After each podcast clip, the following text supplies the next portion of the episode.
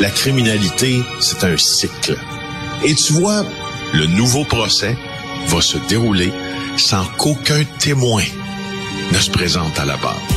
L'histoire des criminels racontée par l'unique journaliste d'enquête, Félix Séguin. Alors, euh, Félix, euh, écoute, de quoi tu veux me parler aujourd'hui?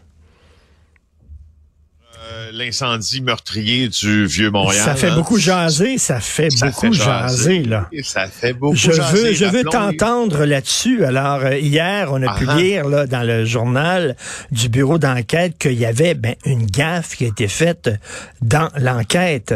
Et ça Ouais, fait énormément jaser au cours des derniers jours. Oui, c'est justement. Alors, euh, pour rappel, hein, cet euh, incendie-là, là, dans un immeuble de 15 logements de la place Diouville est survenu en mars 2023. Sur les 22 personnes présentes à l'intérieur, on y a dénombré 7 morts et 9 blessés. On s'est rendu compte que c'est un endroit qui était offert en location sur des plateformes comme Airbnb et etc.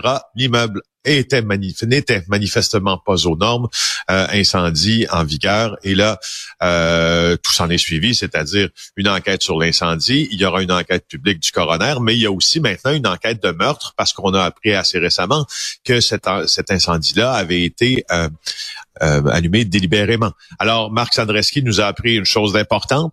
Il semble que c'est un proxénète euh, et entre un- une histoire entre un proxénète et un client mécontent. Le client mécontent aurait décidé de se venger pour des services sexuels qu'il estime euh, avoir mal reçu ou dont il est insatisfait et puis il aurait mis le feu à l'endroit.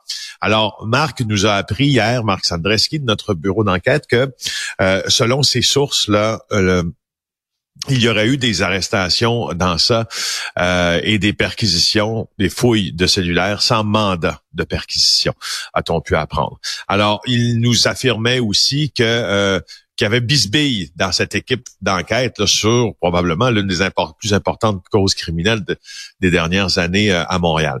Alors, c'est intéressant de voir comment le SPVM a réagi à cette affaire-là. Le SPVM Oui. a fait une mise au point parce que hier, on les a entendus sur à peu près toutes les tribunes. euh, par la voix de l'inspecteur David Shane, dire que l'article euh, du journal de Montréal était faux. Oui. Euh, sauf que euh, dans les arguments mis de l'avant par le SPVM, il est justement faux de dire euh, que le SPVM est capable d'affirmer qu'il n'y a effectivement pas eu de mandat pour la fouille d'un téléphone cellulaire. Je, te- cite un article euh, parce que le, titre de l'article que l'on a publié, c'est euh, on le dit là, à cause de certains-là, euh, il y a eu une enquête, il y a eu des bavures policières. Quand on parle de bavures policières, Marc réfère à la saisie du cellulaire sans mandat. Alors, ce que dit essentiellement, essentiellement l'article, du, le, la communiqué du SPVM, c'est qu'il n'y a pas eu de manquement par les enquêteurs qui travaillent avec la plus grande rigueur sur ce dossier d'envergure. Fin de la citation. Alors, ils sont manifestement pas d'accord avec le titre, mais nulle part le SPVM est capable d'affirmer euh, officiellement qu'il n'y a pas eu, comme il l'affirme, euh, de, de, de, de faute. Alors, je voulais juste OK, c'est-à-dire ça. que ce que tu dis, c'est qu'il joue sur les mots. Un peu. Oui, un peu. Un peu, un peu. C'est, c'est drôle parce que c'est, c'est tout, tout est écrit entre les lignes dans ce, Ben dans ce communiqué-là. Tout est écrit entre les lignes parce que normalement, si euh, s'il y avait eu, si il y avait eu un mandat pour fouiller le téléphone cellulaire, le SPVM n'avait, puisqu'il était très remonté par l'article de Marc Sandreski, qu'à le dire. Mais là, tu vois dans le communiqué, c'est pas écrit.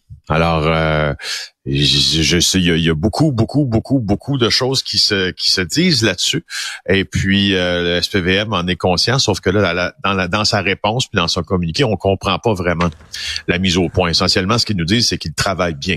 Euh, je suis persuadé que pour la majorité des policiers, c'est vrai. Mais je suis aussi persuadé que euh, il a pu survenir Ben dans des grosses enquêtes comme ça aussi euh, certaines bisbilles, notamment entre les policiers. Et il y a la mairesse qui s'en est mêlée aussi, là, qui a pris la défense Ben du oui. SPVM, là, la mairesse? Ouais, la mairesse, euh, oui, s'en est mêlée. Ça, ça fait bien plaisir d'ailleurs euh, à certains de nos euh, de, de, nos collègues de la presse là, de remettre ça sous le nez là, de Marc Sandreski là aujourd'hui, en disant et en citant là, de long en large l'article du journal de Montréal et en opposant beaucoup, beaucoup, beaucoup d'opinions contraires et puis de déclarations contraires. Alors oui, Valérie Plante a fait a fait une conférence, euh, ben, elle n'a pas fait une conférence de presse là-dessus, mais elle était en conférence de presse, elle s'est fait poser des questions là-dessus. Elle a rapporté et elle a dit qu'elle avait euh, une pleine confiance euh, en sa police. Elle a réagi donc à la nouvelle du Journal de Montréal et elle a confiance au SPVM, puis au service des incendies. Puis elle a dit, on a mis les tops là-dessus. d'après moi, là, d'après moi, si tu veux mon opinion, je pense que hier matin, le SPVM est peut-être allé un peu vite pour dire que cet article était faux. Parce que hmm. j'ai aussi l'impression qu'au cours de la journée, quand le SPVM puis la section des communications a fait ses vérifications sur ce qui s'est réellement passé dans cette enquête-là, elle en a peut-être appelé un peu plus, appris un peu plus. Alors des fois, hein, à nier trop vite, on se fait avoir. Donc, euh, vous euh, continuez à soutenir euh, votre histoire que vous avez publiée au bureau d'enquête. Oui, tout à fait. Ben, parfait. Alors, c'est dit. écoute, l'État veut saisir les maisons qui sont utilisées pour faire pousser du pot. Ouais, ça, euh, je, trouve ça un peu curieux. Alors, euh, oui, l'État veut confisquer des immeubles qui ont servi à la production de, de, cannabis. Il y a certaines personnes qui sont accusées pour trafic de cannabis. Hein. On s'en rappelle, le cannabis, c'est légal au Canada quand tu l'achètes, exemple au Québec à la SQDC. Mais si tu décides d'en faire pousser 350 plants, puis de vendre ça euh, de manière non homologuée, pas légal. Et la police peut venir chez vous. Alors, l'État souhaite saisir trois résidences qui valent chacune euh, un million de dollars à titre de biens infractionnels. Ça, c'est les sections des produits de la criminalité, comme on les appelle, des corps policiers, qui, quand on arrête quelqu'un pour trafic, pour une, certaine infraction criminelle, si on est capable de dire que la maison été achetée avec les profits du crime, elle fait partie de ce qu'on ce qu'on veut saisir.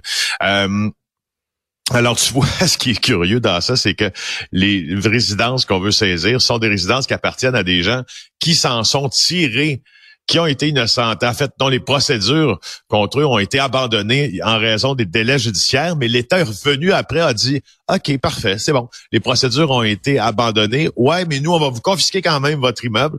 Euh, il y en a un qui, euh, il y en a un qui est situé là, sur une maison sur la rue Mozart, euh, un autre sur René Roland. En tout cas, c'est, c'est à Montréal essentiellement.